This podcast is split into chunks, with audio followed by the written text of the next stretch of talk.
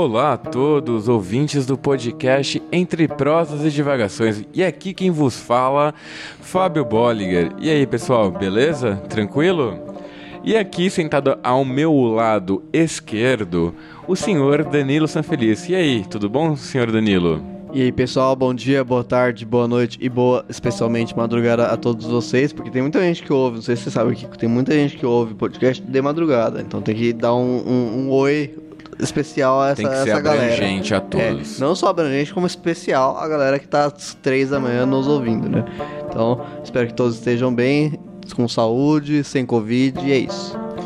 E bom, pessoal, antes de começarmos o tema do podcast, que é sobre o Afeganistão, 11 de setembro, sobre a tomada agora que teve do Talibã, chegada deles em Cabul, eu gostaria só de fazer um adendo. Nós estamos gravando aqui hoje no dia 3 de setembro. E hoje faleceu uma pessoa muito querida para nossa geração, principalmente quem viveu nos anos 90 no Brasil e assistiu à cultura, do nosso querido Sérgio Mamberti. Eu tive que parar para ler até o nome dele porque eu conheço ele como o Dr. Vitor, do Castelo Ratimbum, que faleceu hoje de pneumonia aos 82 anos. O ciclo natural da vida, mas acho que é uma passagem que não que não podemos deixar passar em branco, no Sim, caso. ho- Hoje né? em dia, até a 82 anos não é exatamente uma idade tão longeva assim, né? Hoje em dia. É, É longevo, pero não muito. dentro dos avanços da medicina moderna, mas é, é um grande ator que, que participou de inúmeras peças de teatro, foi um, um grande representante do, do teatro, principalmente, mas teve participações importantes na televisão, sendo seu maior papel o Dr. Victor, do Castelo Ratimbum, que acho que povoou a imaginação de muitos dos nossos ouvintes aqui. E, bom, aqui- Talvez tenha marcado a infância de boa parte dos nossos ouvintes, né? Com certeza, acho que pelo menos pela faixa etária. Sim, a maior parte sido. dos nossos ouvintes são entre 20 e 30 anos, então suponho que sim, né? Imagino também, eu que sim. Então a gente não poderia deixar de passar em branco essa singela homenagem nossa a esse grande ser humano que, que se foi. Mas bom, mas sem delongas, vamos então ao nosso episódio sobre o que aconteceu no Afeganistão. Simbora!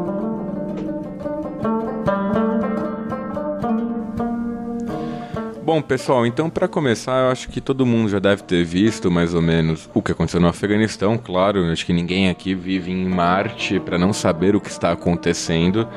E, bom, como a gente bem sabe, o Talibã voltou ao poder no Afeganistão após 20 anos de ausência. Esses 20 anos não querem dizer que, que eles deixaram de existir ou deixaram de atuar dentro do país, muito pelo contrário. Isso demonstra até mesmo a ascendência que teve o Talibã durante esses 20 anos de ausência no poder, o quanto eles conseguiram penetrar na sociedade afegã como um todo. Mas de qualquer maneira, vamos partir para as notícias de fato e, e dar uma pequena pincelada, pelo menos nessas questões mais factuais, sobre o que ocorreu no Afeganistão. Bom, em 2018 ou 19, vou pedir perdão aos ouvintes, agora não vou me lembrar de cabeça, ocorreu um acordo de paz entre os Estados Unidos, do governo Donald Trump, com o Talibã. E esse governo do Trump assumiu a retirada das tropas, no caso, do exército americano do território afegão, com um acordo de paz atrelado entre essas duas instituições. Como todos sabem, Donald Trump perdeu as eleições, apesar dele discordar desse resultado, e John Biden assumiu. Mesmo assim, ele resolveu assumir um acordo afirmado por Donald Trump para retirar as forças armadas do território. O que aconteceu? O Talibã avançou fortemente dentro do território e tomou Cabul em questão de semanas a partir do início da retirada do exército americano sobre o território afegão. Mas como que ocorreu isso de fato?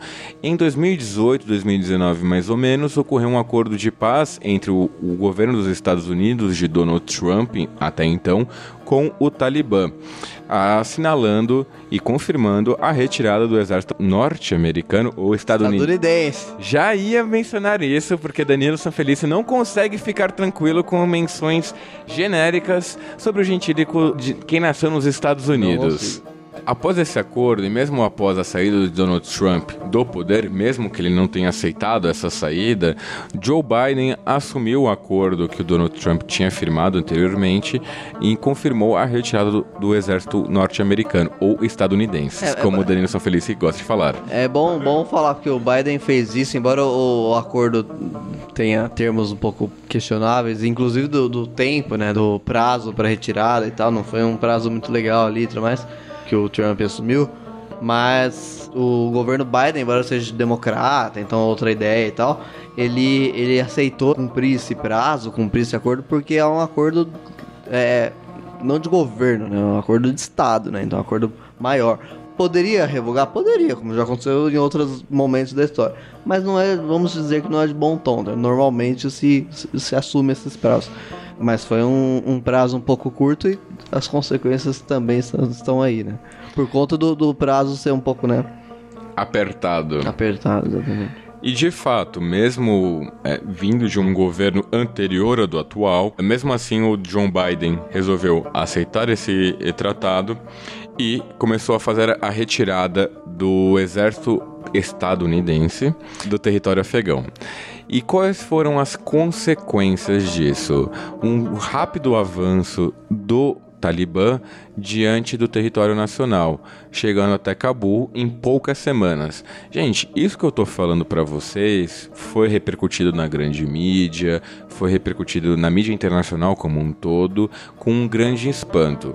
Assim, para quem acompanha Afeganistão, para quem acompanha esse conflito, não era nada surpreso, assim, não tinha nenhuma surpresa envolto sobre o assunto, era algo esperado por sinal. Sim, era esperado inclusive pelo governo dos Estados Unidos. O problema que daí o próprio governo dos Estados Unidos se espantou de fato foi a rapidez do processo, né? Então Exato. o governo dos Estados Unidos previa que até novembro o, o Talibã conseguisse de fato chegar ao poder, tomar o poder e tal.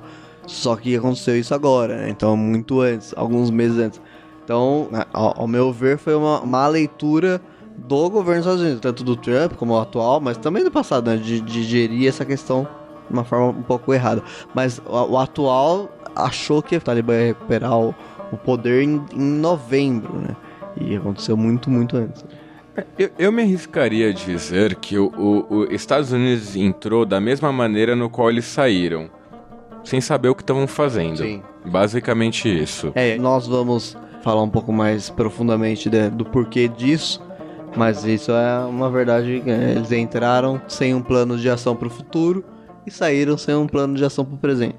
Exato. E isso a gente vai conseguir observar ao longo do podcast. Mas retornando então aqui para as notícias mais factuais, após essa ascensão meteórica do Talibã, eles chegaram a fazer um cerco com relação à cidade de Cabul, que é a capital do país. Só que o que aconteceu? Vamos às questões factuais.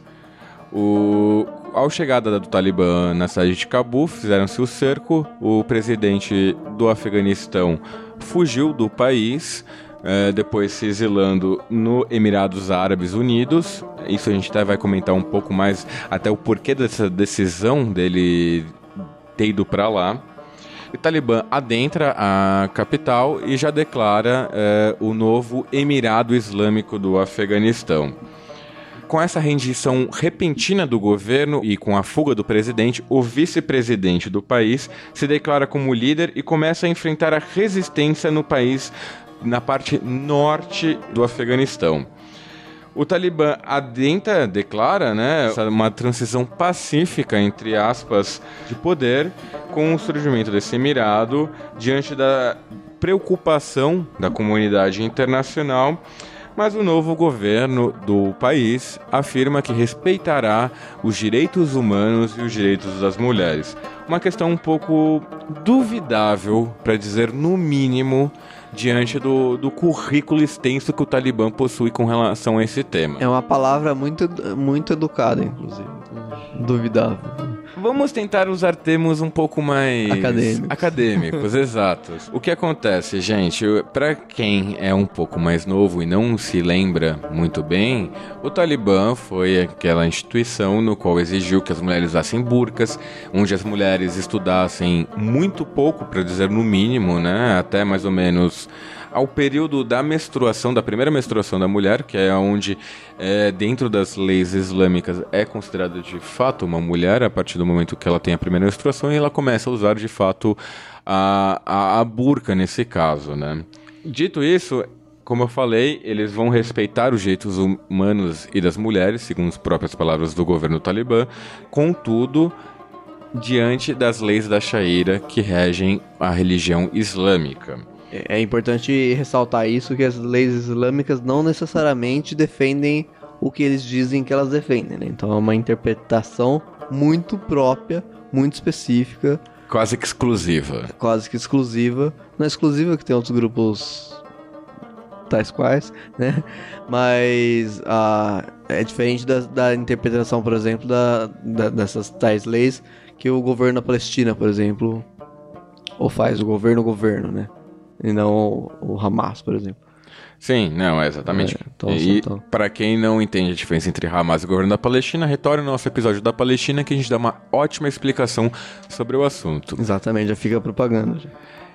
Dito isso, uh, a gente também pôde observar o, o que foi uma cena muito dramática da retirada das tropas americanas, aliados e refugiados. Estadunidenses.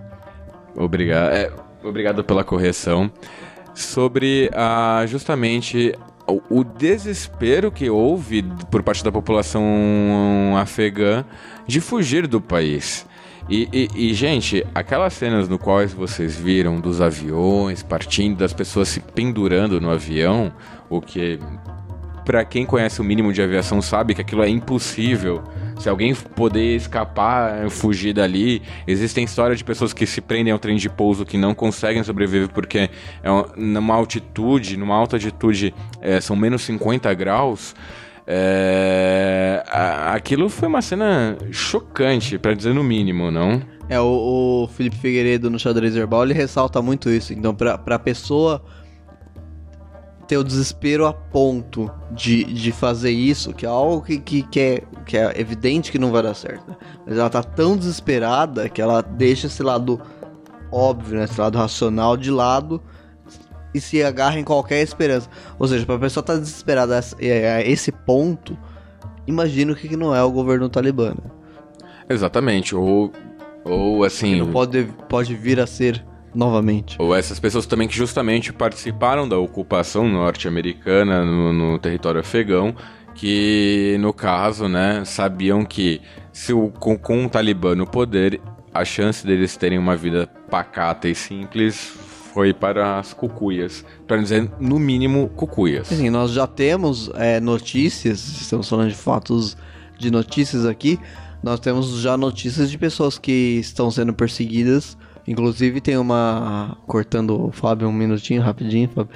É, temos uma notícia de, um, de, uma jornalista alemã que, que a, o Talibã foi na casa dela para interrogar, estou fazendo aspas aqui, interrogar ela sobre a participação dela com o governo anterior.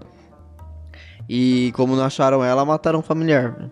Vamos falar em português, claro. Eles iam matar é, a jornalista que, por isso as aspas. que era do canal Deutsche Welle, não, en, não a encontraram e acabaram matando a família Sim. dela, né? Isso não é uma prática exatamente de um governo que respeita os direitos humanos. Né? Exato. Isso a gente vai adentrar um pouco mais pra frente sobre, o, sobre essa questão da, da, da imagem que o Talibã está querendo vender nesse novo governo que eles têm agora no Afeganistão. Porém, retornando a essa questão dos refugiados, a gente também pôde observar um ataque terrorista que ocorreu é, nesse contexto dos refugiados, da, dessa fuga que estava ocorrendo no aeroporto de Cabul, no qual um, braço do Estado Islâmico, conhecido como Estado Islâmico K, que é, no caso, um oponente, né, um rival do Talibã, para a gente também não confundir porque todo grupo terrorista islâmico é a mesma coisa, eles não são, eles têm divergências entre si, não, não partem dos mesmos princípios. Ocorreu um ataque suicida, um ataque de um homem-bomba, no qual acabou levando, infelizmente, várias, ceifando várias vidas e, consequentemente, a revolta e por incrível que pareça, do Talibã e dos Estados Unidos.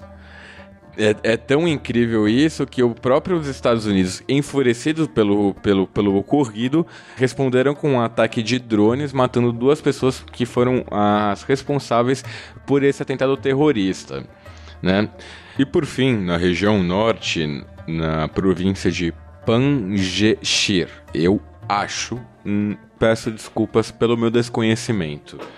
Mas nesta região se formou justamente a resistência contra o Talibã, liderada pelo então que era então vice-presidente do Afeganistão, Amurah Saleh, e por Ahmad Massoud, filho de Ahmad Shah Massoud, que foi um dos principais líderes contra a invasão soviética e posteriormente oponente do Talibã durante a Guerra Civil dos anos 90. Eu não sei se a gente pode chegar a aplicar essa mesma frase do Karl Marx, que a história se repete duas vezes, mas é isso de fato no qual nós estamos vendo, né? A história se repetindo após 30 anos da invasão, do fim da invasão soviética e agora com o fim da invasão estadunidense. Mas antes, vamos passar então um, para, um pequeno panorama sobre o que, que é de fato o país Afeganistão. O país basicamente se localiza na Ásia Central, não possui nenhum tipo de litoral, ele basicamente se encontra entre o Irã e o Paquistão. Sua geografia é predominantemente montanhosa, com planícies no norte e sudoeste, justamente onde se encontra a resistência atualmente e anteriormente também. O território onde hoje se encontra o Afeganistão moderno era um ponto importante da Rota da Seda onde a China justamente está interessada sobre essa questão com a nova Rota da Seda. A sua capital, como a gente já sabe, é Cabul. Sua população aproximadamente, porque não existe de fato um censo, é de 33 milhões de pessoas e sua composição étnica é heterogênea, ou seja, ela não é exatamente um mesmo povo, são vários povos que habitam o território sua composição é mais ou menos, da sua grande maioria, de Pashtuns, que correspondem a aproximadamente 52% da população, que é um povo originário iraniana. Não quer dizer que eles são iranianos, mas de uma mesma família que, que os iranianos partem, né? Os persas, por exemplo. Exato. Que no caso, na língua deles, seria o, o povo farsi. Uh, dito isso, os Pashtuns, eu acho que é importante ressaltar essa questão. Eles são um povo que não só habitam o Afeganistão, mas também o Paquistão. Boa parte da população paquistanesa é de origem Pashtun. Isso 40%. Já... É boa parte, quase metade. É uma, em uma única etnia, bastante coisa. E isso, só um, só um parênteses: a população do Paquistão até ultrapassou a do Brasil. Sim, é muita gente. E, gente, vamos parar pra pensar no território brasileiro e parar pra pensar no território paquistanês. Densidade demográfica é. É absurda, né? É. Bom.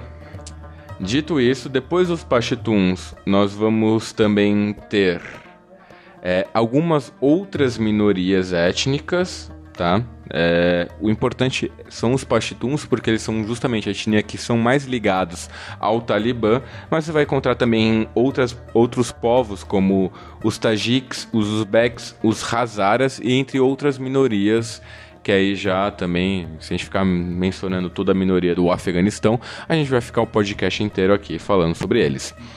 As suas línguas, como eu também já mencionei, são o Dari e o Pashtu, sendo o Dari como usado a língua franca, né, entre todos esses povos, e o Pashto, Pashtun é a população, Pashto é a língua, é utilizado muito prioriamente pela sua própria população dos de Pashtuns, mas é usado também entre algumas outras minorias, como os Uzbeks e os Tajiks.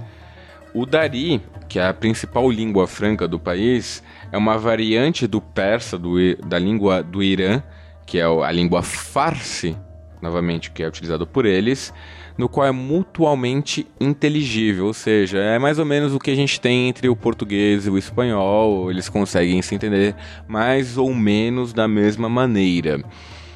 É, a população, no geral, do Afeganistão, ela é obviamente muçulmana, vamos dizer assim, em, em panos bem claros, 99,7% da população é muçulmana. Ou seja, 0,3% é meia dúzia de, de cristão, meia dúzia de budista, alguma coisa, algum povo ali perdido. Sendo desses 99, 90% sunitas, que é a maioria do, do mundo islâmico, e 7% xiitas. E aí eu queria fazer um, um parênteses e um fun fact, um fato interessante sobre essa questão demográfica religiosa, existe um único judeu no Afeganistão inteiro. O senhor Zablon Zimitov, nascido no Paquistão, vinda de uma família judia, que foi o único judeu que permaneceu num país muçulmano após a grande diáspora que teve, né, pelo conflito Israel e Palestina, que muitos judeus de origem árabe e de origem de países islâmicos fugiram para Israel, ele permaneceu e até ao dado momento, até onde nós temos conhecimento, se encontra ainda dentro do território islâmico. Já houveram tentativas de retirar ele agora, depois da tomada de poder do Talibã, mas ainda o paradeiro dele ainda se encontra desconhecido, né? Já tentaram fazer algumas retiradas dele justamente por sua questão religiosa do país, mas ele se negou a sair ainda assim. É, justamente porque, vamos parar pra pensar, né? O cara nasceu, se criou e viveu a vida inteira dele. Permaneceu alguns meses apenas no Uzbequistão. É, durante a, a Guerra Civil nos anos 90, mas retornou ao país e não sai de lá de jeito nenhum. É um fato interessante a gente saber disso, né? Tem um judeu dentro do governo talibã no Afeganistão. Ah, quando, em qual outro podcast você vai saber deste fato? Ainda bem que estava mutado, mas o Danilo. Não, mas o Fábio não vai deixar, ele vai me zoar agora. Não, não, eu jamais vou permitir um paulista mencionar a palavra guri. Só, só Chico Buarque, pode, ele é carioca. Pode, pode. Ah, mas você é Chico Buarque? Senhoritas e senhoritos, lamento informar, mas ele se encontra reservado já, tá?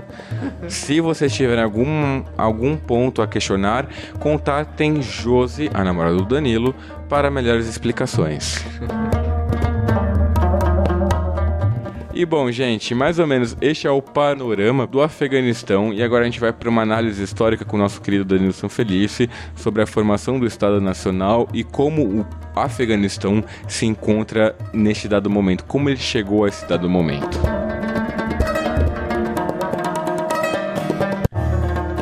Então, pessoal, agora a gente vai falar sobre as questões mais históricas, né?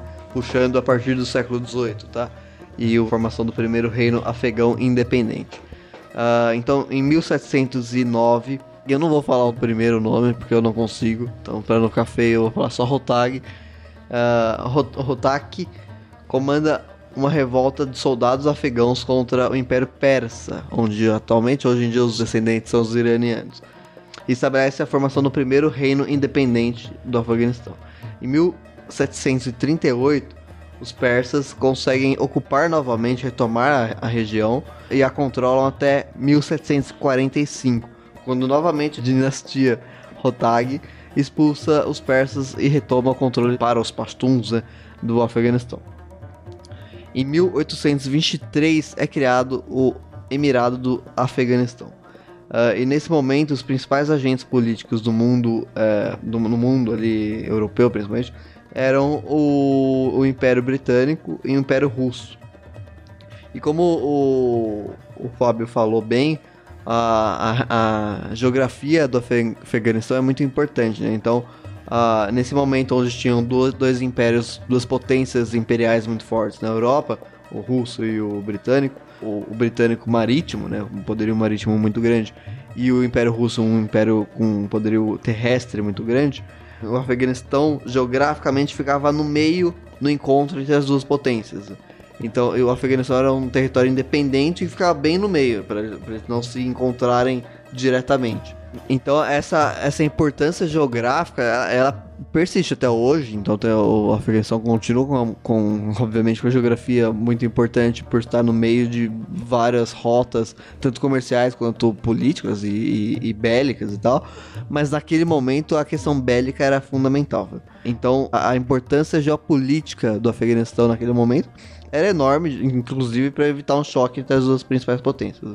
É, é, é só para localizar um pouco melhor, o Império Russo ele estava tendo um avanço justamente a leste, né? Então é aquela coisa da, da Sibéria e acaba é, justamente dominando povos como os cazaques, acho que é o termo correto, os tajiques e o Império Britânico justamente dominando já naquele contexto a Índia, né? Então, se você olhar no mapa, mais ou menos, você vai ver que o Império Russo está descendo ali justamente para a Índia e o Império Britânico já comandando a Índia estavam se encontrando, ou seja, naturalmente entre essas duas potências ia chegar um ponto de encontro e neste contexto um confronto bélico. Sim, exatamente. Então, como o Império Russo e o Império Britânico começam a disputar influência política, bélica e comercial, etc., nessa região do Afeganistão, como o Fábio bem falou, é, um iminente conflito ia surgir e surgiu em 1838, quando os britânicos, temendo que a influência russa uh, estivesse muito forte, né, os britânicos invadem o Afeganistão uh, inicia de fato uma guerra, a primeira guerra anglo-afegã. Em 1842, o Império Britânico perde disputa. É uma questão muito importante da gente analisar, porque é o Império, Império Britânico naquele momento é o principal império do mundo. E eles invadem, né? Com aquela pompa toda, invadem o Afeganistão e perdem. Né? Então os afegãos. Não vou falar um palavrão, mas os, os afegãos derrotam o Império Britânico. Em português, claro, eles levam um pau. É, exatamente. o primeiro império a levar um pau do Afeganistão. Do Afeganistão. É, Aliás, não, não o único nem o último, mas o primeiro. Aliás, um, um, fato interessante, o único, de fato, dito europeu a conquistar o Afeganistão foi Alexandre o Grande. Ah, sim, é um fato muito importante. Alexandre o Grande foi o único a conquistar o Afeganistão e formar um reino helênico, né, que, que, que tem essa influência alexandrina sobre a região e foi o, o único, de fato, a conquistar atual região do, é do moderno Paquistão. Mas o Alexandre, como o nome indica, ele era foda, né? É. vamos, é. vamos combinar que o, que o guri foi, foi bom. Peço, peço perdão ao termo, mas é. Eu, eu, eu tenho que concordar. Conquistou o Egito. Não, assim, novamente, desculpa o termo, mas conquistou a porra toda. Exatamente, é impressionante. Exatamente. O Alexandre O Sem Limites. É, é muito impressionante.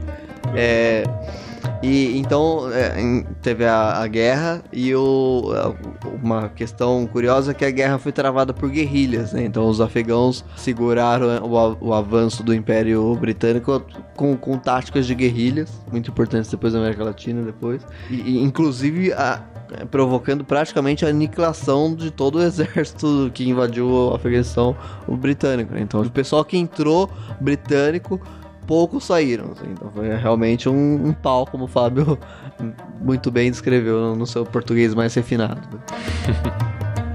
e, e em 1878, portanto, inicia-se a Segunda Guerra Anglo-Afegã. Muito importante também. Uh, essa guerra os, os afegãos não ganharam exatamente. Uh, mas novamente os, os, britânicos provocaram a guerra com novamente a mesma desculpa de que os russos estariam é, com uma influência muito grande no território e tudo mais.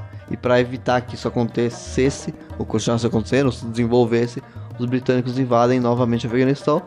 E a guerra acaba com um impasse, né? A guerra não acaba com, com um vencedor de fato, acaba com, com um empate, digamos assim onde as duas regiões é, resolvem assinar um acordo para acabar com o conflito, onde os britânicos aceitam sair da, da, da região e em troca os afegãos é, aceitariam se comprometeram a não se tornar um aliado dos russos, ou seja, é, eles assinaram que não se aliariam aos russos.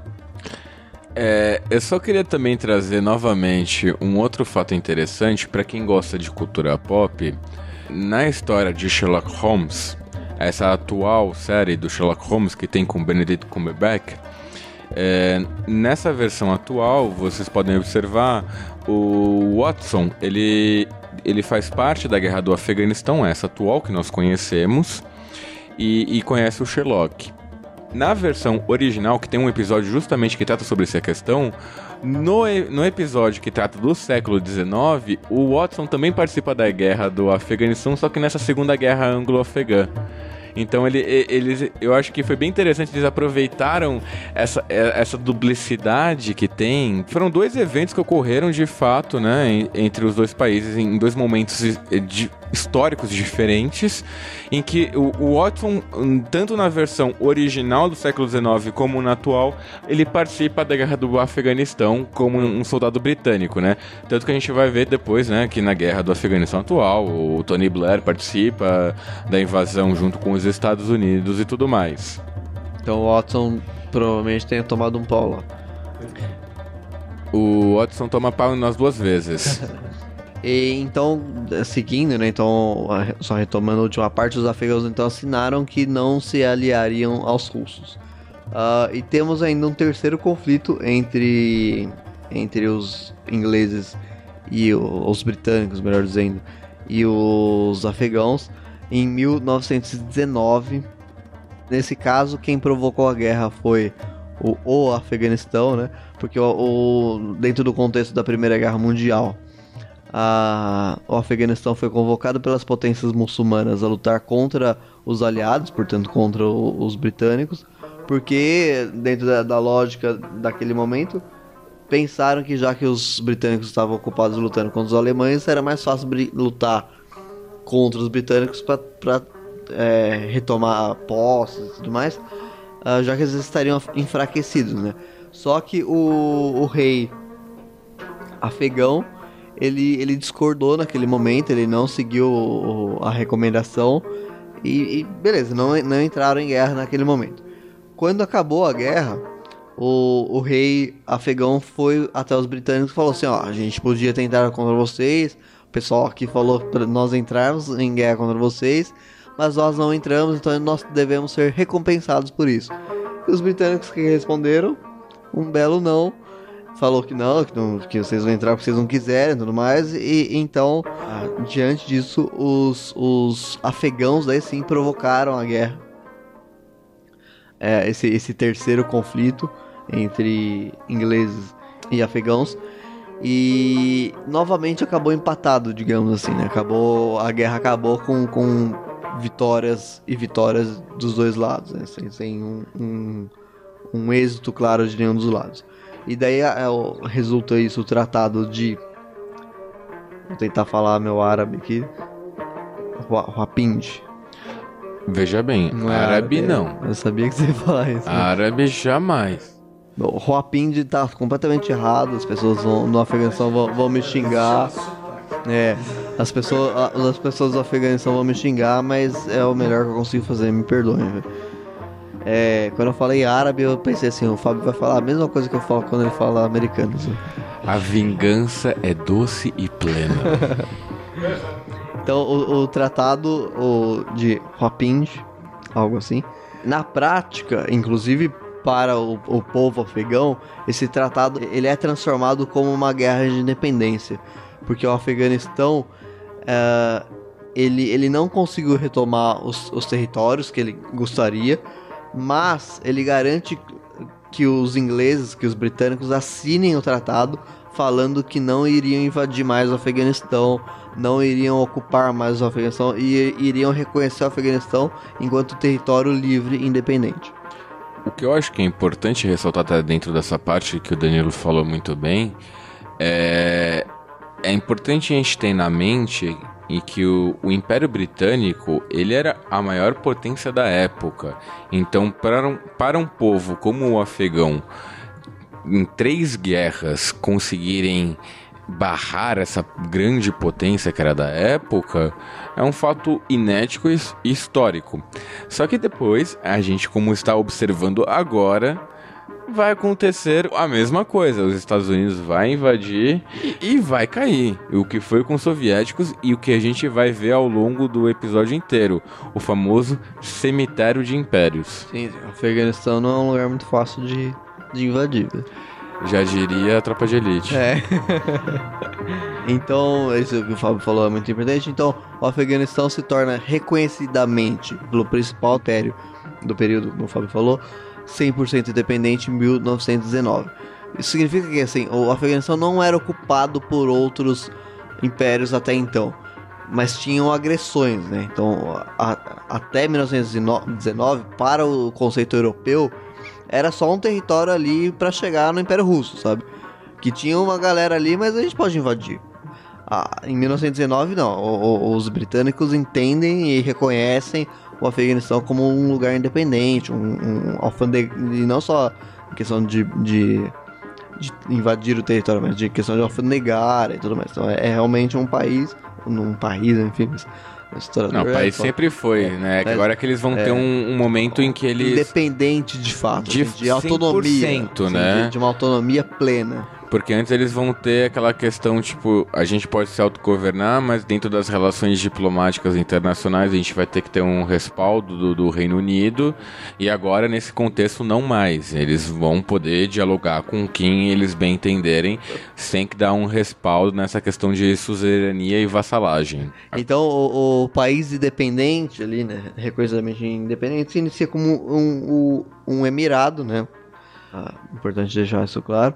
E o primeiro governo foi de Amanullah Khan. Seu pastum está perfeito, É, cara. é, porque aqui são, são sílabas mais próximas do português, né? Amanullah Khan. Se se tem um H com som de R, daí já, já arrebenta a minha, minha cabeça. Mas Ama- Amanullah Khan tá tranquilo de falar por enquanto. É, então é o primeiro governo independente. E esse governo é muito interessante porque ele, ele, ele colocou em prática políticas ah, menos conservadoras. né? E uma coisa muito importante que, é- que é fundamental deixar claro agora já, que nós vamos observar que pós-independência o, o, o Afeganistão passa por um período de, de muita instabilidade política e tudo mais. De disputa de grupos dentro do, do país. Ah, ou seja, não só invasão, invasões externas, mas, mas grupos dentro do país brigando pelo poder. Só que é importante perceber que as disputas são muito conceituais.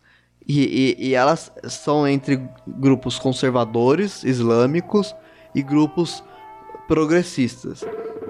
E mesmo quando não envolve grupos progressistas, são de grupos conservadores islâmicos, como o Talibã, e grupos que são religiosos também, mas não são tão conservadores assim. Então, é, é muito importante perceber isso que a gente vai falar agora no desenvolvimento do, do, do programa, do podcast, do episódio, que as disputas pós-independentes entre os próprios é, afegãos são de conceito, de, de maneira de entender a vida, de maneira de entender o avanço da, da nação ali. Certo? Correto. Tá, beleza. O, esse governo de Amanullah Khan, ele colocou algumas coisas em práticas muito importantes. Primeiro, ele abo- aboliu a servidão. Segundo, aboliu o véu muçulmano para as mulheres. Autorizou a presença de mulheres em escolas. Aumentou o número de, de escolas seculares, ou seja, escolas não ligadas ao, ao conceito religioso. É, E como consequência, como podemos imaginar, é, é que o país foi, foi dividido, mas ah, uma parte progressista apoiou essas, essas, essas mudanças, mas uma, uma maioria, especialmente ligada às, às lideranças tribais e tradicionais do país, foi completamente contrária. E essas lider- lideranças tribais, é importante ressaltar, que são os grupos também que atuavam na, na- nas lutas contra os, os britânicos nas montanhas. E que são os principais grupos bélicos do país. Então, tipo, quando os britânicos ocupavam o país, eles conseguiam ocupar até as, as cidades mais centrais, mas nunca conseguiram ocupar as montanhas. E o mesmo acontece hoje- aconteceu do- na, na ocupação estadunidense. Os Estados Unidos conseguiu ocupar Cabul, conseguiu ocupar as, as grandes cidades, mas nunca as montanhas. Então, essas lideranças tribais, que são as mais conservadoras, são, são belicamente muito fortes, ou seja, tem um poder também político muito forte. Eu não diria só bélicas, mas principalmente numa questão política do próprio país Afeganistão, a gente consegue observar desde a época das guerras entre o Reino Unido e a própria população afegã, a, essa questão das lideranças tribais como um fator preponderante justamente em, em, em todos os âmbitos de todos os conflitos. Então, desde a época do Reino Unido até os Estados Unidos, é, é, é, importante você ter uma aliança com essas lideranças tribais, regionais, para que você tenha um, uma conquista de fato. Então, acho que isso talvez seja um fator que tenha atrapalhado, entre aspas, os planos dos Estados Unidos com relação ao domínio e posteriormente a um, de uma geração de um novo governo. Eles até tentaram tudo mais, a gente vai poder chegar a falar um pouco mais sobre essa questão, mas é, eu acho que isso é um fator realmente, como eu disse, preponderante para a gente conseguir entender o Afeganistão como um país, como, a, a, como funciona de fato o país, né? Exatamente. Então, esse referido governo, ele tentou também intervir na Assembleia dos Líderes Tribais na formação de uma nova constituição do país para, para garantir, uma coisa que eu acho boa, sinceramente, mas para garantir a obrigatoriedade do ensino fundamental no país. Uh, em contraponto com a ideia de que até uma certa idade os, as crianças poderiam estudar em casa, com o auxílio dos pais e tudo mais. Uh, com isso, com essa, essa tentativa de, de garantir essa, essa obrigatoriedade, o, o, os líderes tribais e religiosos organizaram um levante contra o governo que culminou em uma guerra civil que aconteceu entre os anos de 1928 e 1929, levando o governo de Lacan abdicado do poder, e esse poder, esse vácuo do poder, seria ocupado por Nadir Khan, uh, que se tornaria o rei, portanto. Em 1933, Nadir Khan foi assassinado depois de tentar fazer reformas modernizadoras. Essas reformas eram um pouquinho menos, aspas, radicais ou apressadas do que o, o, o governo anterior. Eram reformas progressistas, mas menos uh, evidentes, eram reformas um pouco mais lentas. Mas mesmo assim não deu certo, ele foi assassinado. E daí sim iniciou um novo momento, né? Que foi o foi ocupado por Mohamed Zahir. Uh, então, a partir de 1933, que era filho do, do Nadir Khan, uh, e, e, o Mohamed Zahir ficou no meu, meu sotaque do interior de São Paulo falando Zahir, foi uma coisa Cara, maravilhosa. Né? ficou perfeito. É, eu, fiquei, é, eu achei que ficou perfeito, assim. É, Zahir. O árabe, maravilhoso. Ah, o árabe de Poço de Ourinhos. É. Árabe do Oeste Paulista. É, exatamente.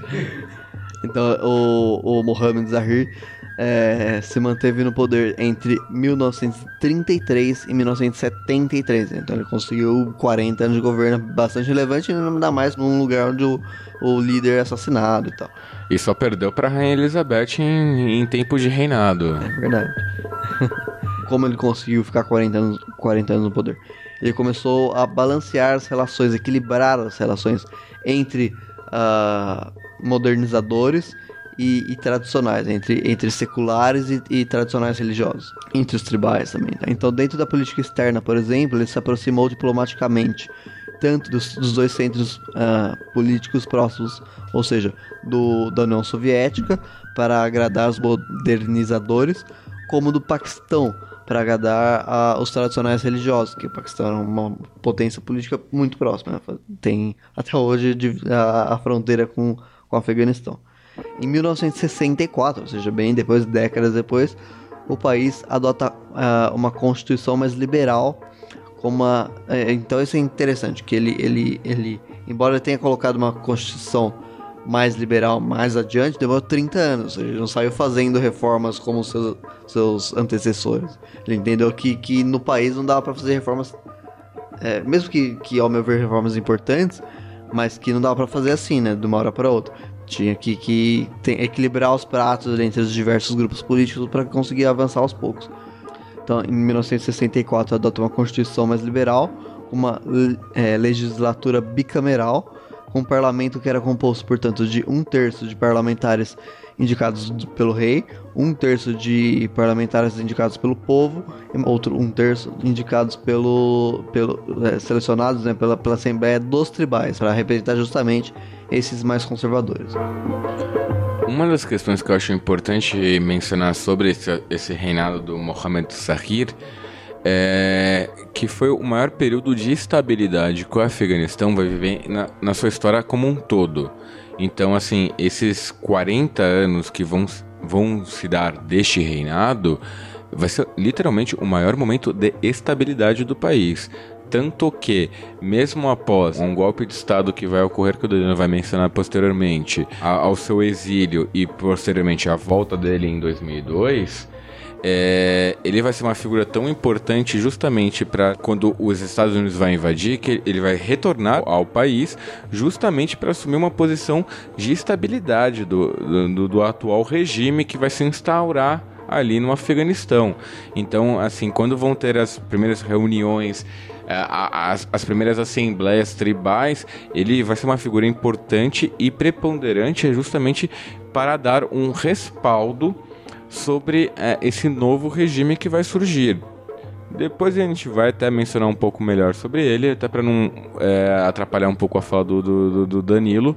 Mas assim, já botem em mente que, por exemplo, este período no qual a gente está mencionando aqui agora para vocês é justamente o momento de maior tranquilidade. E isso a gente está falando apenas de 40 anos. Isso, para gente que é do Ocidente brasileiro, isso não é nada. 40 anos é absolutamente nada perto do, do, do, do, quanto de conflito o país vai passar. É, se bem que Brasil em 40 anos de estabilidade também não é que podemos o, falar muita coisa. É né? que o conceito de estabilidade brasileira é, e o conceito de é, estabilidade afegã são bem é, diferentes é, também. Nós não, não assassinamos alguns presidentes e tal, mas Estados Unidos assassinou, né? É, logo, logo, assim, acho que talvez, é, dada a situação do país, eu não, não posso garantir muito. Pois é. Um fato interessante sobre o Zahir também é que, enquanto ele esteve vivo, né, ele era mais velho que a própria independência e ele participou ativamente de todos os períodos eh, políticos do país é, enquanto ele estava vivo, evidentemente. Então ele participou de todas, a, a, a, até ele morrer, ele era tão velho quanto e, e tão ativamente importante quanto a própria independência, sabe? Uma coisa impressionante. Como a vida dele foi importante. Viu? Mas como ele ficou muito tempo no poder, né? 40 anos, o que normalmente acontece quando um único, uma única pessoa fica 40 anos no poder, é que em determinado momento o, o governo começa a se desgastar, né? Inclusive quando o governo em questão tenta equilibrar vários pratos tão diferentes assim, né? Ou seja, ficar de bem com todas as visões políticas. Né? Então, uh, naturalmente, a partir dos anos 60, uh, essa insatisfação começa a ganhar corpo contra o próprio governo dele. Então, durante esse período de crescente insatisfação popular contra o governo, é fundado o Partido Popular Democrático do Afeganistão, um partido socialista com proximidades com os soviéticos. Uh, dentro do partido haviam duas, digamos, facções os Kalks tinham muita representatividade nas Forças Armadas e a facção dos Parshan, que eram líderes intelectuais do partido. Uma série de crises no início dos anos 70 levaram à derrubada da monarquia já em, 1973, uh, depois de um golpe liderado pelo primeiro-ministro. Então, o primeiro-ministro do próprio governo fez um golpe contra o, o governo. Esse primeiro-ministro, chamado Duat, talvez não seja essa pronúncia, mas vamos lá. É, revoga a monarquia e a constituição e declara que o país será uma república, onde já nasce um pouco, pouco democrático, ele próprio seria o presidente e o primeiro-ministro. A pronúncia correta é Mohammed Dawood Khan, que na verdade ele era primo do rei. Sim. E aí ele vai acumular o poder é, tanto de chefe de estado como chefe de governo, ou seja, tanto rei ou presidente como primeiro-ministro dentro da própria figura dele. Bem democrático. Né? Muito. a crise política e econômica, porém, não melhora. E o presidente passa a se aproximar do Irã e da Arábia Saudita. Desculpa interromper novamente, mas é, eu acho importante ressaltar que nesse contexto, o Irã não é o Irã que nós conhecemos Ah, hoje como a República Islâmica do Irã, mas sim o Império Persa do Shah Reza Pahlavi, que era uma monarquia é, dita voltada para o Ocidente, com- muito diferente do que é comparado com hoje dos ayatollahs. Até te perdoo por você me interromper no meio da minha fala. Obrigado. Então, então, portanto, como o Fábio mencionou, mas o presidente, portanto, ele se aproxima do Irã, o Irã que o Fábio mencionou, e da Arábia Saudita, que tinha um, um parâmetro político parecido, ah, e os seculares, ah, apoiados pela União das Repúblicas Socialistas Soviéticas, começam a, a serem treinados militarmente pelos soviéticos. Então isso é, entra na- dentro daquele todo o contexto da guerra, da Guerra Fria, onde os soviéticos treinam pessoas do mundo inteiro, em Cuba, por exemplo, e também agora no, no Afeganistão, para lutar contra diversos tipos de inimigos do, do, do mundo socialista, digamos assim. Em 1978, uh, um dos principais líderes do partido é assassinado, e com isso o partido se organiza, é, o partido, no caso, o Partido Popular Socialista, se organiza com os militares das Forças Armadas para dar um golpe de Estado e tomar o poder. Isso é importante deixar claro o seguinte: a, a leitura do Partido Socialista é que esse caso em 1978 é uma revolução, então se chama de Revolução Socialista no Afeganistão.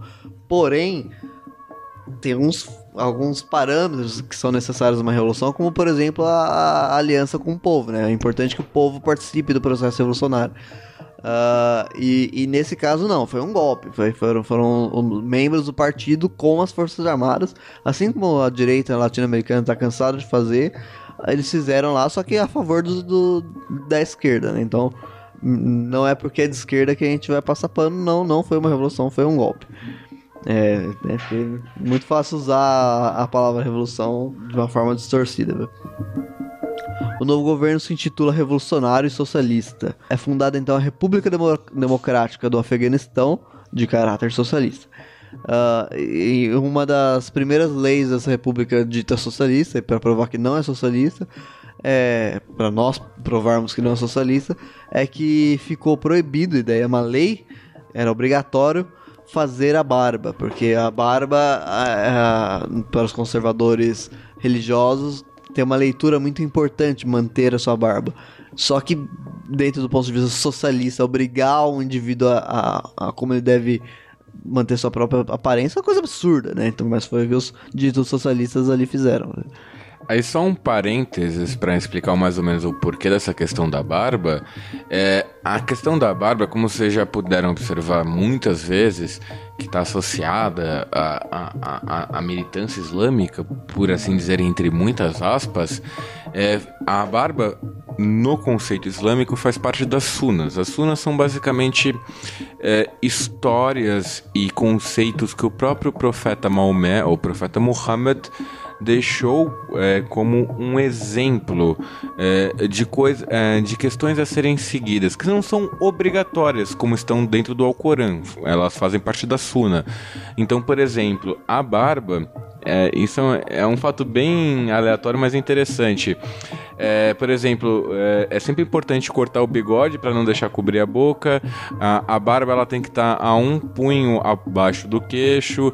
Então são questões bem próprias ditas da religião que eles estavam tentando cortar. Então você já entra naquela questão do socialismo real, marxista-leninista do século XX, em contraponto a justamente a religião islâmica.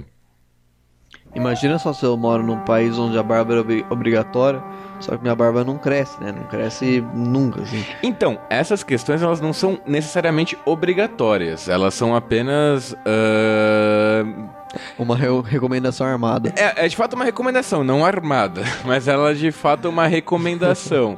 Tanto que você pode ver líderes dos- de países muçulmanos, sei lá, o rei da Jordânia, o- os emires do, da, do Emirados Árabes, até mesmo o próprio rei da, da, da, da Arábia Saudita. Você não vê que eles têm barbas, então. sim, sim, não- mas o- os conservadores como o Talibã é obrigatório. Sim, então, para Essa pessoas questão, mais. Tem que diferenciar é, o, o- muçulmano do, do extremista, né? Não, é que não é nem extremista, é de, é- é de uma questão. Jihad. É, não, é uma questão mais. bélico. é, são mais o- o- os religiosos Por exemplo, é, figuras religiosas do mundo islâmico, você vai observar a, a, presença da barba. Então, por exemplo, o Ayatollah Khomeini do Irã, você vai ver a presença da barba. Sim, sim, mas o uh, governo talibã obriga. É, Hum, Essa é a questão. É, então aí já é uma questão própria do Talibã, é. que tem aquela visão, aquela interpretação do, da, da religião islâmica própria, então, né? Então, eu não gosto muito do termo terrorista, mas nesse caso eu acho que, que, que encaixa bem. Então, os grupos terroristas que interpretam o Islã à sua maneira, obrigam. Não os muçulmanos. Sim, de uma maneira muito exclusiva, né? É, de uma maneira muito exclusiva. Então, além da, da questão da barba, Daí as outras leis que o governo, aspas, socialista coloca em prática é, são que as leis, todas as leis religiosas são abolidas. É abolido inclusive o véu, né, o véu muçulmano uh, para as mulheres. Uh, uh, há também a, a, limitação de horário do funcionamento das mesquitas, a prisão de lideranças eh, tribais e, e, e, de membros da antiga nobreza, para arrancar o mal pela raiz, ali, entre aspas. Né? E também há o acordo com a União Soviética uh, para a modernização do país. Né? Então, é, construir uma infraestrutura melhor para o país, bancada pela União Soviética. Em troca de alguns acordos comerciais favoráveis, evidentemente, à União Soviética, porque ninguém é bonzinho, né? Ninguém vai modernizar outro país de graça. Nem os soviéticos. É... Na, nas áreas rurais, porém, é, ao início de revoltas tribais, obviamente, que, que então nas áreas rurais os tribais eram os mais conservadores, naturalmente eles não gostaram dessas mudanças. É, ao início das, das, revoltas tribais contra o governo já em 1979, então logo desde o início ali.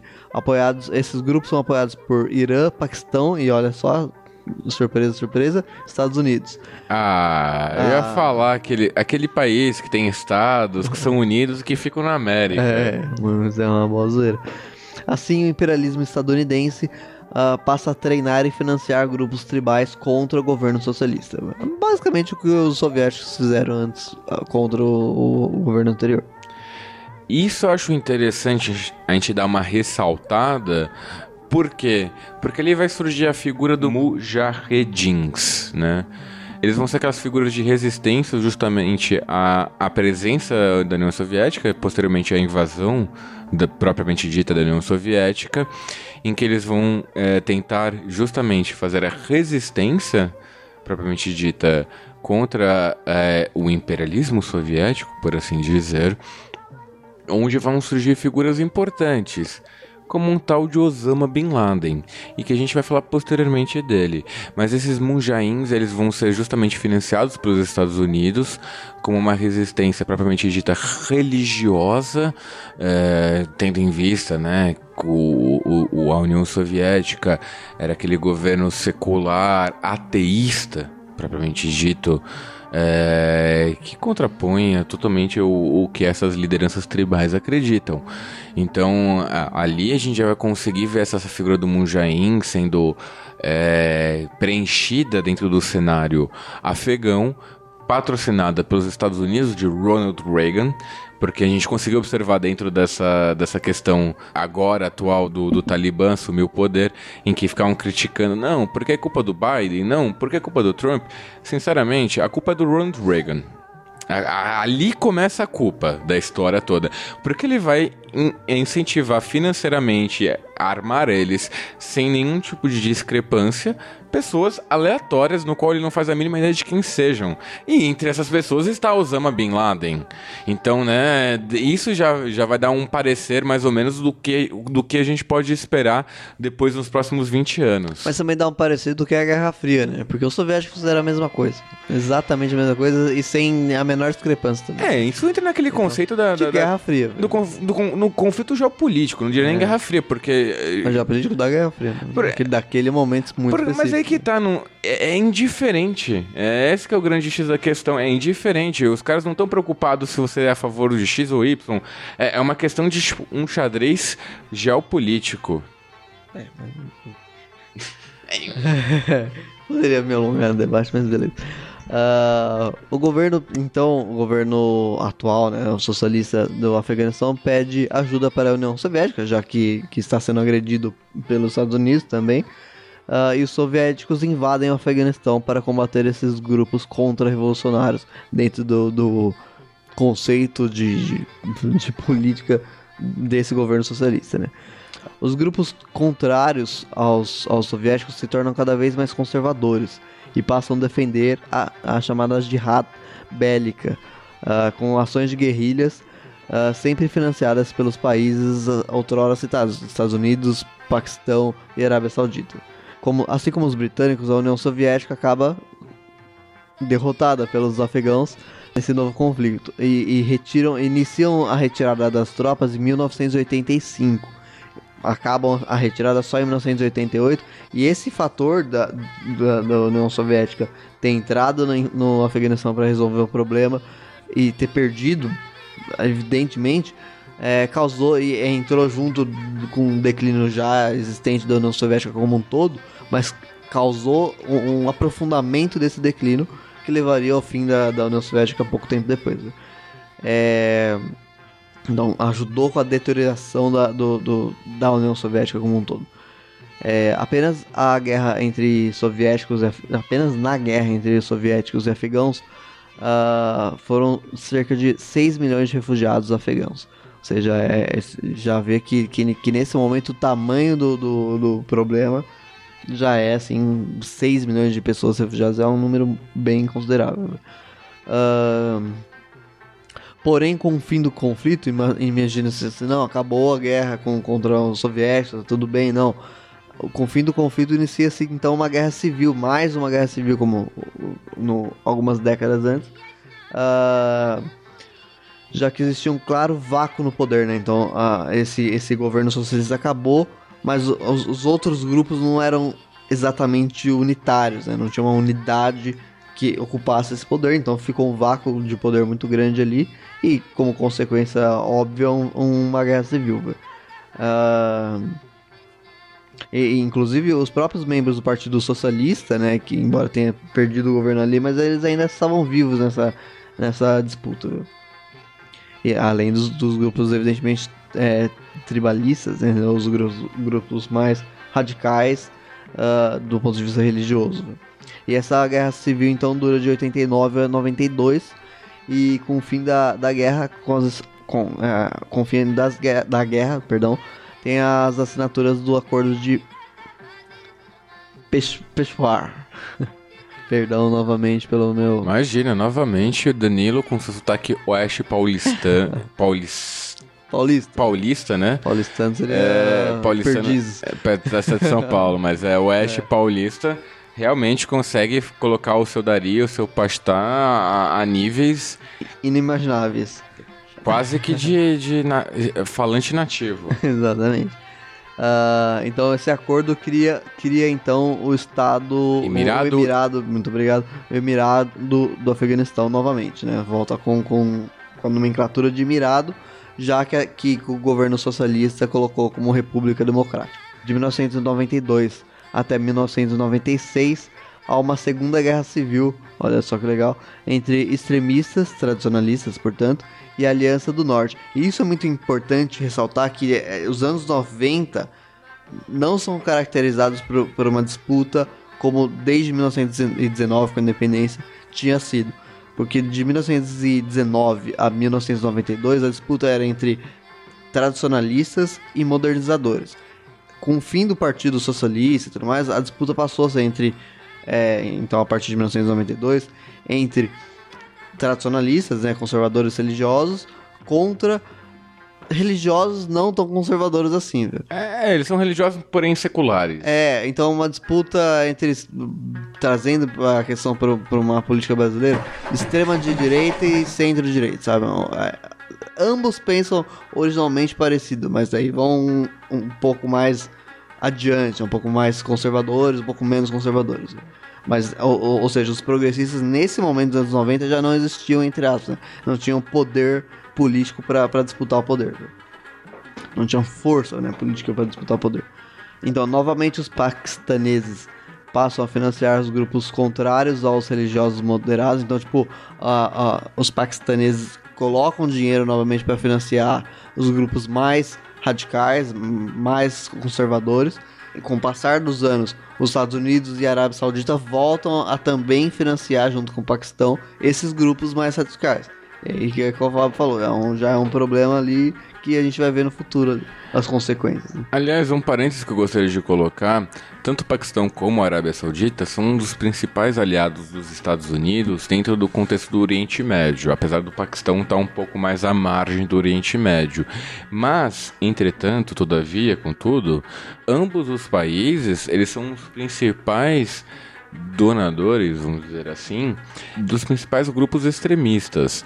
A Arábia Saudita vai ser conhecida como um dos principais doadores da Al-Qaeda, que Osama Bin Laden era o seu representante, que é um saudita na realidade, e assim como o Paquistão, que vai ser um dos principais contribuintes, não só financeiramente, mas de forma militar e estratégica, do Talibã.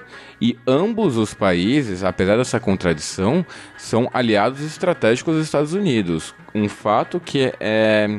Eu acho que eu posso dizer que é muito mal analisado por parte do próprios Estados Unidos, porque eles é, tem acordos militares com ambos os países, entretanto, esses mesmos países financiam e ajudam instituições terroristas que são justamente com os Estados Unidos, o que é uma medida contraproducente. Verdade, sim, sem sombra de dúvidas. Concordo com o meu amigo Fábio. Ia falar o apelido do Fábio, mas melhor não. Interessante então notar que nesse momento, nesse contexto dos anos 90, essa forma de recrutar jovens para treiná-los contra os grupos mais, mais moderados, né, menos conservadores, é ir até as escolas conservadoras e, e ali dentro achar jovens que compartilham das ideias mais, cada vez mais conservadoras. Então você vai nas escolas, vê quem, quem são os, os jovens mais conservadores ali, pega esses, pega esses jovens e treina, e financia e tudo mais. Essa é, é a maneira como eles faziam.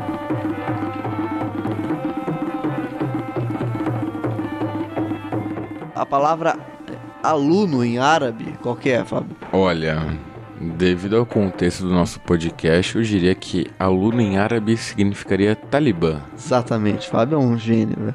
Então é muito interessante como essa relação acontece nos anos 90, né? Então, talibã é esse aluno que eu acabei de falar que, que é garimpado nas escolas e, e encaixa dentro de, desse conceito mais conservador e é treinado. Então, e agora, olha o que acontece, né? Só queria fazer um, um, um, um, parênteses, por exemplo, sobre essa questão do Talibã e das escolas islâmicas, que, diferentemente da, da religião católica que predomina no, no, no Brasil e na Europa, enfim, é, a gente tem essa questão da, da religiosidade pela imagem. A religião islâmica, ela não tem essa questão da imagem. A imagem é proibida, por sinal, tanto que é proibido fazer uma imagem do profeta Maomé, é, é, proibido fazer essa religiosidade da imagem e na religião islâmica ela é feita a partir da palavra. Então o estudo, o, a leitura do livro do Alcorão ela é, ela é muito forte. Por isso que isso explica até mais ou menos o surgimento do próprio Talibã que ela é feita justamente a partir da leitura hum. e da partir da, da interpretação que se tem do próprio livro.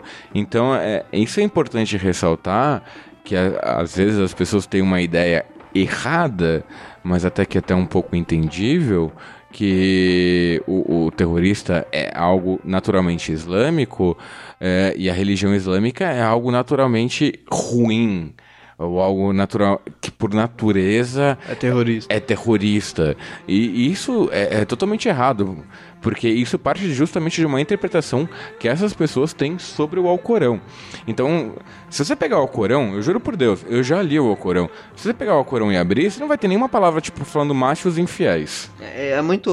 Existe, por exemplo, um grupo cristão extremista que é Ku Klux é, é um grupo não exatamente igual, evidentemente, mas eles são cristãos e extremistas. E, e, e usam da violência para atingir seus, seus, seus fins. Aliás, uma coisa que eu aprendi recentemente, justamente por causa quando eu estava estudando sobre este episódio, que a palavra fundamentalista vem da religião cristã, que vem do, desses grupos protestantes estadunidenses que eles vão ter essa releitura da Bíblia século, durante o século XIX, naquele contexto de revolução industrial, de darwinismo, em que eles vão negar justamente tudo isso. Então eles vão falar: não, é, essa questão da ciência é balela, a gente tem que voltar aos fundamentos da Bíblia, onde o homem surgiu da uma criação de Deus e a mulher surgiu da costela do homem.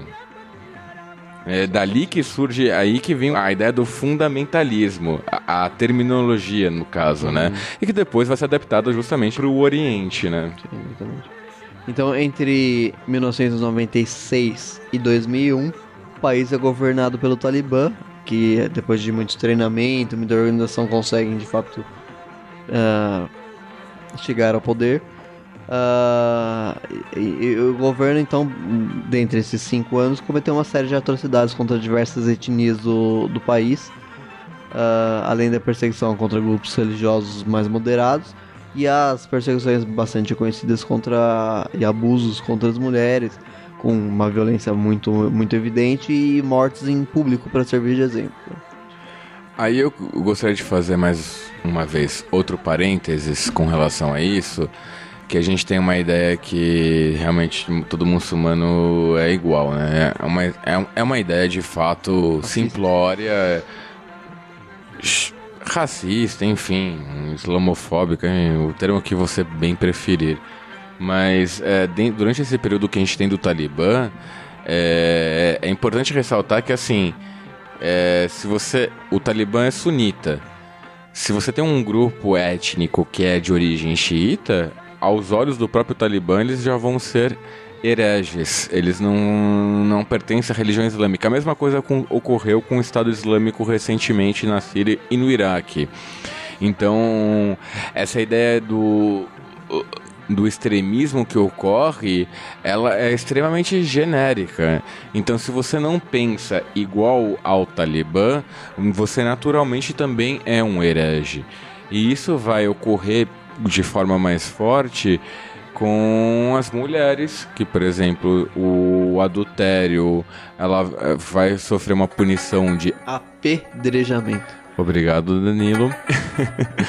Mas vai ocorrer isso e assim, evidentemente que o contrário não ocorrerá o mesmo tipo de punição. Hum, isso já fica.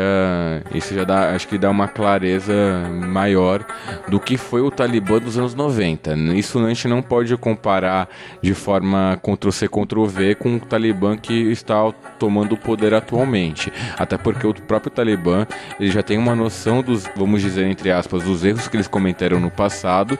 E justamente para não evitar de cometer os mesmos erros agora, eles já têm essa noção do qual estão assumindo esse discurso de mais não diria progressistas, mas mais apaziguador. Um discurso menos conservador, né? A, embora... aos olhos do Ocidente. É, é, embora eu não confie muito. Mas sim, de fato, é, essas ações ocorreram na década de 90 do Talibã, com apedrejamento de mulheres, a utilização da burca, que vai ficar muito forte, que vai ser um símbolo justamente sobre essa questão do Talibã no Afeganistão.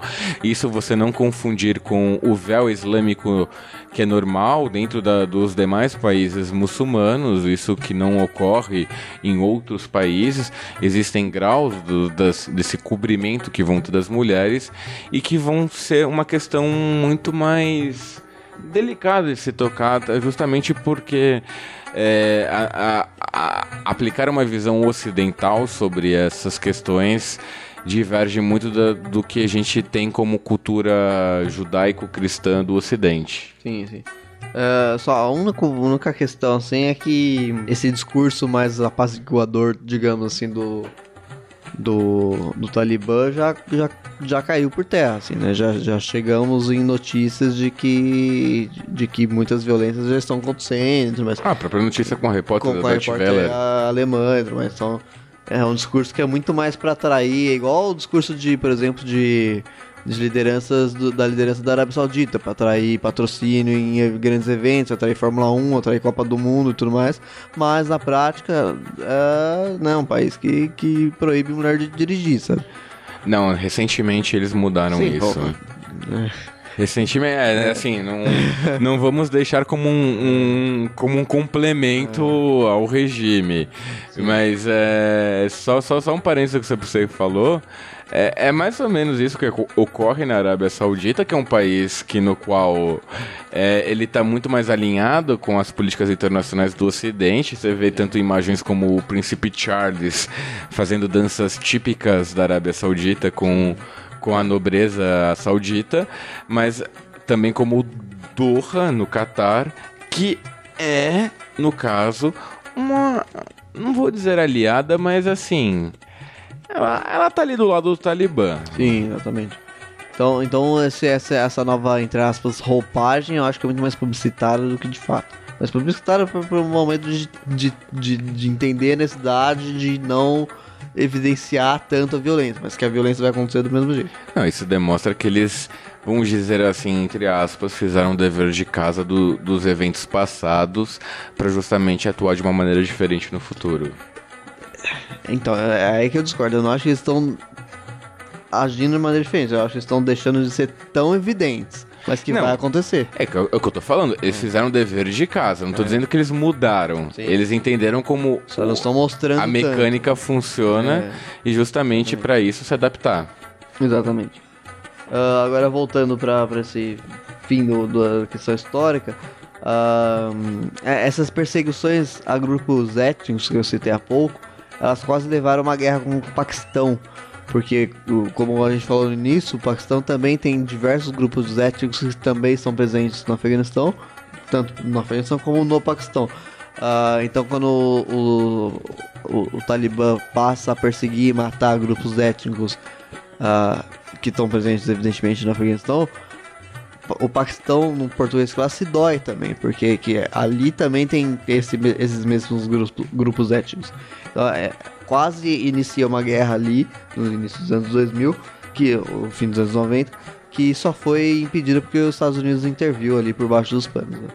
Ah, e daí no dia 10 de, de, de, se- de setembro, eu coloquei novembro aqui no, no roteiro, mas é 10 de setembro de 2001, dois, dois supostos jornalistas argelinos conseguem marcar uma entrevista com o principal líder do Talibã, ou, desculpa, do principal líder Anti-Tibã. É, anti- anti-Talibã no Afeganistão. Ah, esses supostos jornalistas eram, na verdade, membros da Al-Qaeda. Ah, e daí eles encontram esse, esse, esse- essa liderança e, e, é, assassinam a liderança anti-Talibã. No qual é o pai da atual liderança anti-Talibã que eu mencionei justamente no no início início, do episódio. Exatamente. No dia 11 de set- de setembro de 2001, a, a data que completa 20 anos agora. Parou, parou, parou, parou, parou, parou. O que você estava faze- fazendo neste dia, Danilo? Eu estava na escola, ah, eu estudava de manhã, eu não lembro exatamente em que aula eu estava, mas eu estava na escola e eu lembro que foi um grande acontecimento no dia, todo mundo ficou muito chocado, preocupado e tudo mais. E, e- e- e você, Fábio? E você, Fafá? O que, é que você estava fazendo? né? Cara, eu lembro que eu tava comendo ovo frito. É, é- é- eu, eu juro por Deus, eu tenho uma memória muito particular sobre este evento. Eu estava comendo ovo frito, assistindo desenhos, porque Estudava tarde. é, eu estudava tarde, eu era uma criança, né, em 2001. E eu lembro de atender uma chamada da- que, que ocorreu na minha casa. E era minha prima, que já, já era uma pessoa maior de idade, trabalhava. Ela falou: passe para sua avó. Eu pensei, na minha cabeça, né? Ferrou, alguma coisa aconteceu. E aí minha, minha avó tem, pega o telefone e fala, bota no 48. 48 era o canal na época da CNN. Isso faz. Gente, pra CNN ser o canal 48 é porque faz muito tempo. E era CNN, né? Eu coloquei lá e vi que tava uma torre pegando fogo. E eu, tipo, na minha cabeça, juvenil, inocente, falando, e daí? É, Volta pro meu desenho. claro, tô muito Eu quero ver meu Dragon Ball. Dragon Ball é muito mais Que por sinal tem uma falsa, uma falsa ideia que todo mundo parou de assistir Dragon Ball na, na, na TV Globinho porque. Eram outros, eram outros horários, né? Eram outros É, não, e não, isso não, é uma mentira, não é verdade, não ocorreu. Sim, é só uma, uma, uma memória coletiva que tá errado. Exatamente. Então, pessoal, é, então no dia 11 de setembro fato que acontece, completa 20 anos agora, fato muito importante uh, na geopolítica mundial, pós, pós socialismo, né? Uh, acontece então o atentado às Torres Gêmeas nos Estados Unidos de autoria da Al-Qaeda. O governo estadunidense entra em contato com o Talibã imediatamente após a, a entender o que estava acontecendo ali, uh, exigindo a extradição de Osama Bin Laden para os Estados Unidos. Uh, por que, que eles ligaram para o Talibã se a Al-Qaeda não era, não era afegã? Porque o Talibã cobrava para os membros do, do, da Al-Qaeda uh, ficarem escondidos no Afeganistão. Eles não eram aliados, mas, né, pagando, que mal tem, né? E, gente, só fazendo uma pequena recapitulação sobre o que, que ocorreu naquele dia. Isso foi o maior atentado que os Estados, Estados Unidos da América sofreu. Para deixar claro, nada do gênero havia ocorrido até então. Para quem é mais novo, para quem não vivenciou aquela época, aquilo foi extremamente chocante justamente pelo fato de nunca ter se visto nenhum tipo de atentado daquele gênero. E, e é válido ressaltar que não foi só as torres gêmeas do World Trade Center em Nova York que, que ocorreram um atentado. Foram três atentados, entre eles duas, é, duas aeronaves raptadas pra, para justamente o World Trade Center, uma outra para o Pentágono, no qual atingiu uma parte do Pentágono, e uma terceira para a Casa Branca.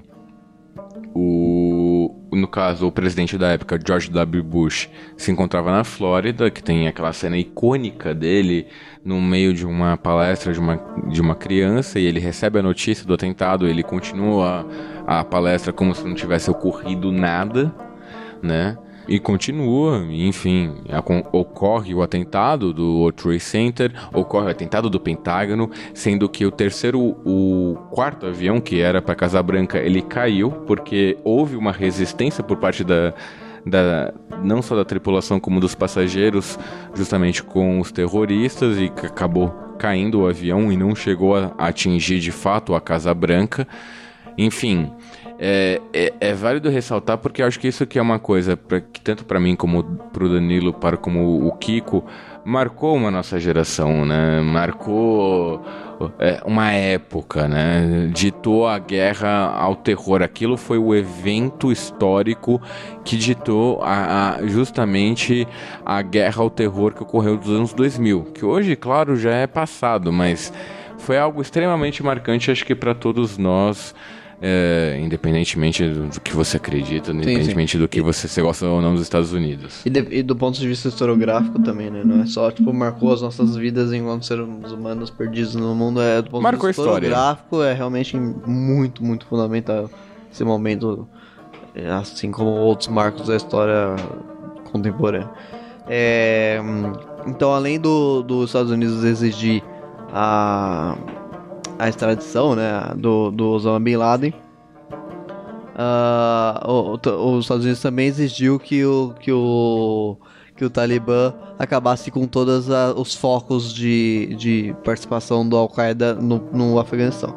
O Talibã, evidentemente, recusou as, essas exigências e os Estados Unidos, portanto, invadem o Afeganistão através da OTAN, numa operação da OTAN e com mandato da ONU. Isso é muito importante porque se, se aconteceu o mandato da ONU, significa que também China e, e Rússia autorizaram que eram inimigos, ainda são do, dos Estados Unidos. Mas o negócio foi tão grave que nem a China nem a Rússia resolveu falar, ah, falaram de fato, vai, joga bomba ali mesmo.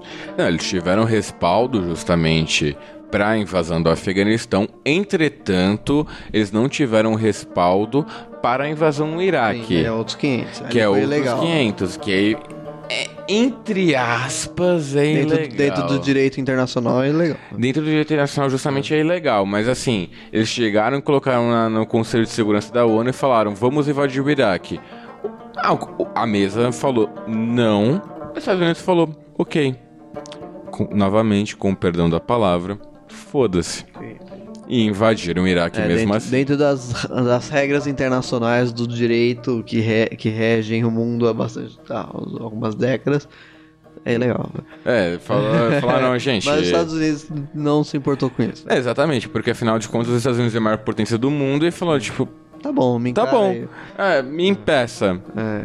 Quem que vai impedir? A Rússia e a China não vão deflagrar uma guerra nuclear com os Estados Unidos pra invadir o Iraque. Sim, né? Agora, para não devagar tanto, é, e para encerrar essa questão histórica, em poucos meses o Talibã é derrubado é, do poder. Então, a, a primeira, a primeira, é, o, o primeiro objetivo dos Estados Unidos é rapidamente con- conquistado. né? Então, o Talibã não, não durou muito tempo. O segundo objetivo, que era matar o Osama Bin Laden, demorou bastante, foi 10 anos. E o terceiro objetivo, que era é, colocar o- no Afeganistão um governo é, estável, livre do Talibã e pró-Ocidente, não aconteceu. Aliás, dessas questões, eles invadiram de fato, derrubaram o Talibã, mas não encerraram o Talibã, porque o Talibã apenas saiu do poder, se refugiou nas montanhas, Novamente as montanhas. exatamente, co continuou com uma política de guerrilha, justamente como um dentro da visão do próprio Talibã, como uma visão de resistência. A morte do Osama Bin Laden veio a ocorrer 10 anos depois, e essa sendo justamente a principal razão pelo qual os Estados Unidos invadiu o, o, o, o Afeganistão. Assim, a morte e tudo do, do, do Osama Bin Laden ocorreu no Paquistão. Não, não foi nem dentro do próprio Afeganistão. Não sei se vocês lembram da, da morte do, do, do Osama Bin Laden. Foi, um, foi algo bizarro. Eu digo no contexto bizarro porque o Obama chegou avisando na televisão: matamos Osama, mas não tem foto, não tem corpo, não tem absolutamente nada. Então eles mataram, jogaram no mar o corpo do Osama Bin Laden e foi isso. E, e, e para finalizar, um governo estável que agora, pro- pelo que vocês mesmos já puderam observar dentro da grande mídia, Não durou um mês. é, exatamente. Não, teve até críticas, por exemplo, com, por parte do, do, do Brasil, da, da, da população brasileira, para quem acompanha, para quem gosta. É, a Força Aérea Afegã, ela possui super tucanos. Pra quem não conhece, o super. Existe o Tucano, o avião, aquele lá que a gente vê as acrobacias tudo mais. E tem o Super Tucano. O Super Tucano é basicamente o Tucano, só que com mísseis e, e metralhadoras. E aí, boa parte desses tucan, Super Tucanos ficaram agora com o Talibã. Então, assim, é, eles, eles criaram um governo secular, lindo, maravilhoso, que caiu em duas semanas, cara. Impressionante. É, é, eu acho que isso, que isso que é o bizarro e a razão por- justamente pelo qual a gente tá fazendo esse podcast. Exatamente. E só um fato, pra encerrar essa questão histórica, um fato importante, assim, triste, né? Que, que o Afeganistão, no- no- qualquer pessoa afegã que tenha até 40 anos, nunca viveu um dia da sua vida sem um conflito, um conflito bélico. Seja ah, provocado por essas questões estrangeiras também, seja provocado por questões internas, né? Grupo, eh, entre conservadores e moderados, conservadores e progressistas, etc. Seja uma, uma pessoa de 40 anos ou menos, vida inteira de guerra. Exatamente. Conflito é, de, com países externos. Ou invadindo- guerra civil. Não, é, isso, isso sem contar guerra civil, né? Justamente o que eu queria falar. Conflito com países externos, há basicamente desde quase 50 anos. Sim. A verdade é essa. Quase 50 anos. Então imagina você, uma pessoa, apenas um idoso afegão conseguiu chegar a ver o país dentro de um momento de estabilidade social, política, econômica e militar. Né, que a gente sempre fala só de política econômica, mas no caso do, do Afeganistão também inclui o militar. Até nessa questão não se teve estabilidade. Exatamente. Então agora a gente encerra esse bloco explicando as questões históricas do Afeganistão e vamos pro, pro último bloco de, de conteúdo, ah, falando sobre os possíveis desdobramentos da retomada do poder Talibã.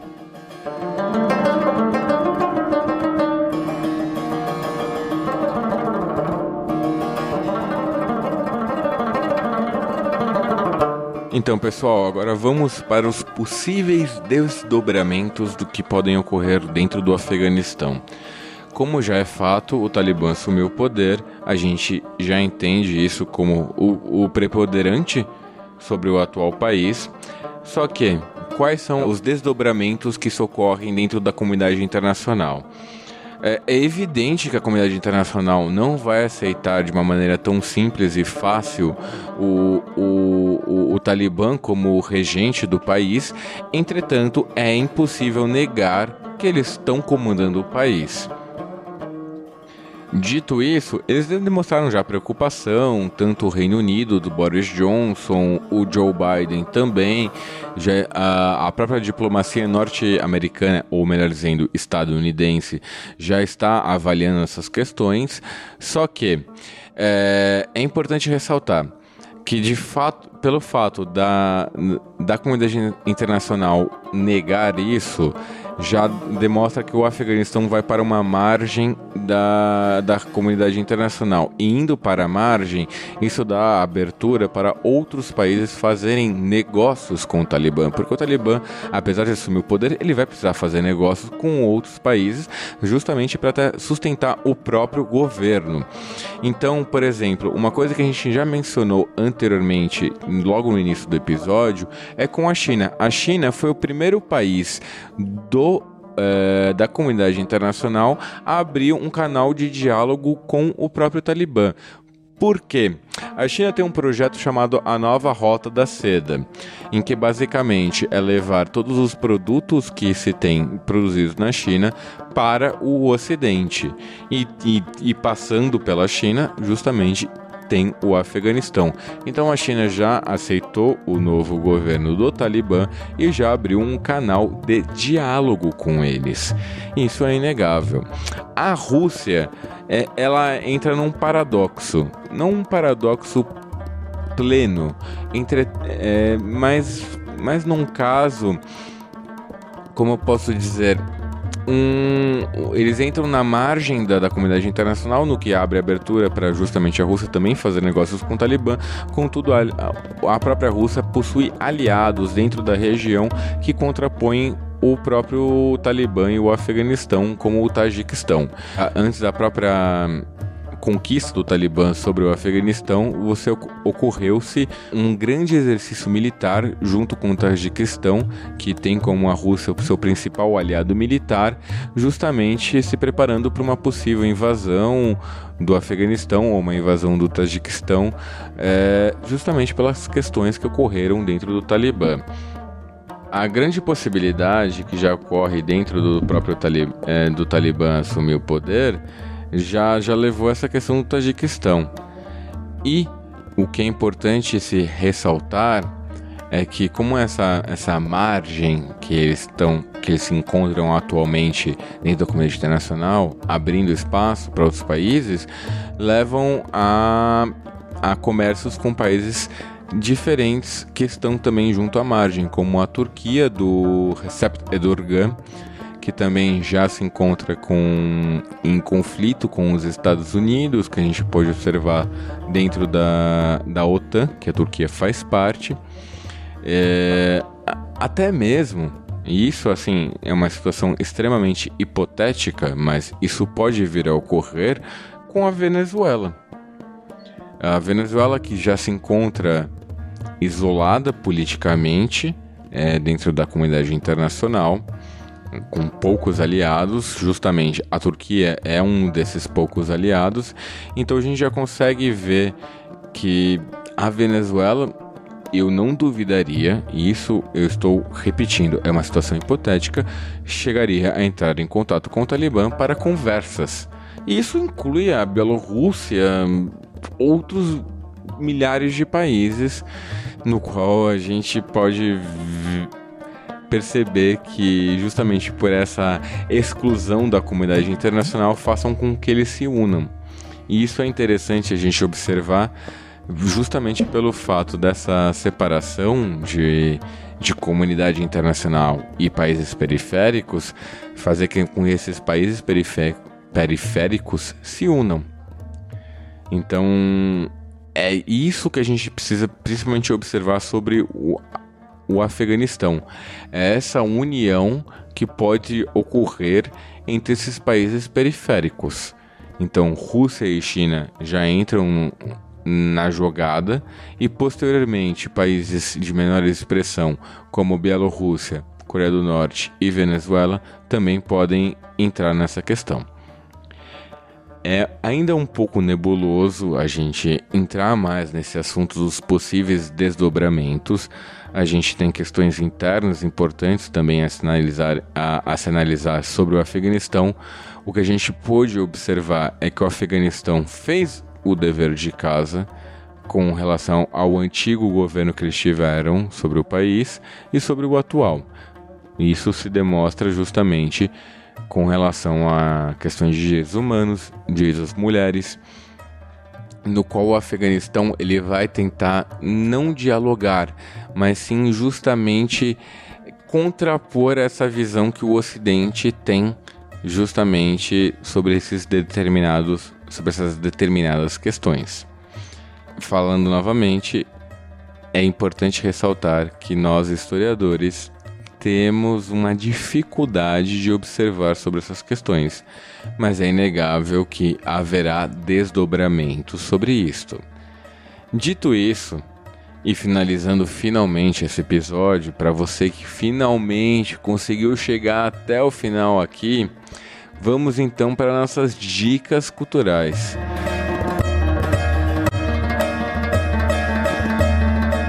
E para as nossas dicas culturais, eu vou começar com duas dicas, acho que são bem legais, que estão dentro da cultura pop.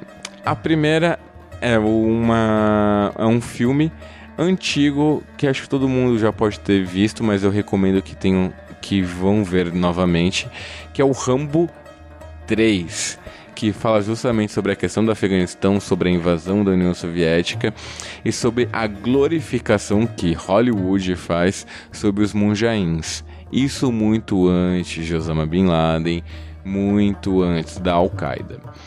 A outra dica cultural que eu dou para vocês é uma dica mais simplória, mas também dentro do contexto é, estadunidense, que é uma série Comic Con, é, Comic Con não, perdão, é uma série sitcom do que se chama United States of All, que é o mesmo produtor do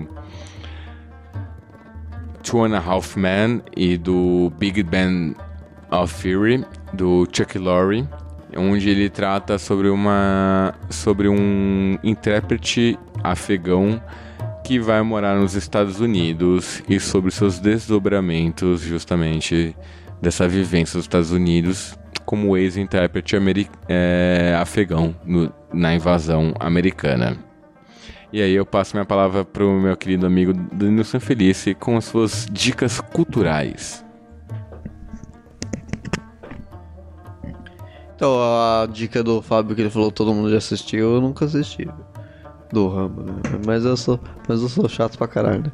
É, a minha dica cultural tem duas também, né? Uma é, são dois podcasts, na verdade. Um é o episódio do Xadrez Herbal, o penúltimo, se eu não me engano, né? Que trata sobre a. trata de vários assuntos, mas entre eles o, o que aconteceu recentemente em Cabul, no Afeganistão, com a retomada do poder pelo Talibã. E a outra, outro podcast é o Fronteiras Invisíveis, perdão, Fronteiras Invisíveis do Futebol, episódio específico sobre o Afeganistão, que conta a história do Afeganistão de uma maneira mais rápida, mas muito interessante e coloca o futebol como fio condutor da, dessa, dessa, de toda essa história. Muito interessante também, os dois é, produzidos, feitos pelo é, Felipe Nobre Figueiredo e pelo Matias Pinto. Muito bom, recomendo a todos. E é isso aí, pessoal. Obrigado por terem escutado até agora aqui o episódio. Espero que vocês tenham gostado. Espero que tenha sido um ótimo aprendizado para todos. E claro, novamente, sigam nossas redes sociais, sigam nossa conta no Instagram. Caso tenha alguma dúvida, algum questionamento, ou até mesmo falar, vocês estavam errados, por favor, falem, falem. A gente está aberto à discussão, a gente não é né, como falaria Roger do Traje Rigor, nós mais é inútil, então podem falar, por favor. A gente está aberto a discussões, sim. E desculpem se faltou alguma coisa. E, gente, obrigado. Um beijo para vocês no coração. E fique com Deus. Tchau, tchau. Beijo. Mua!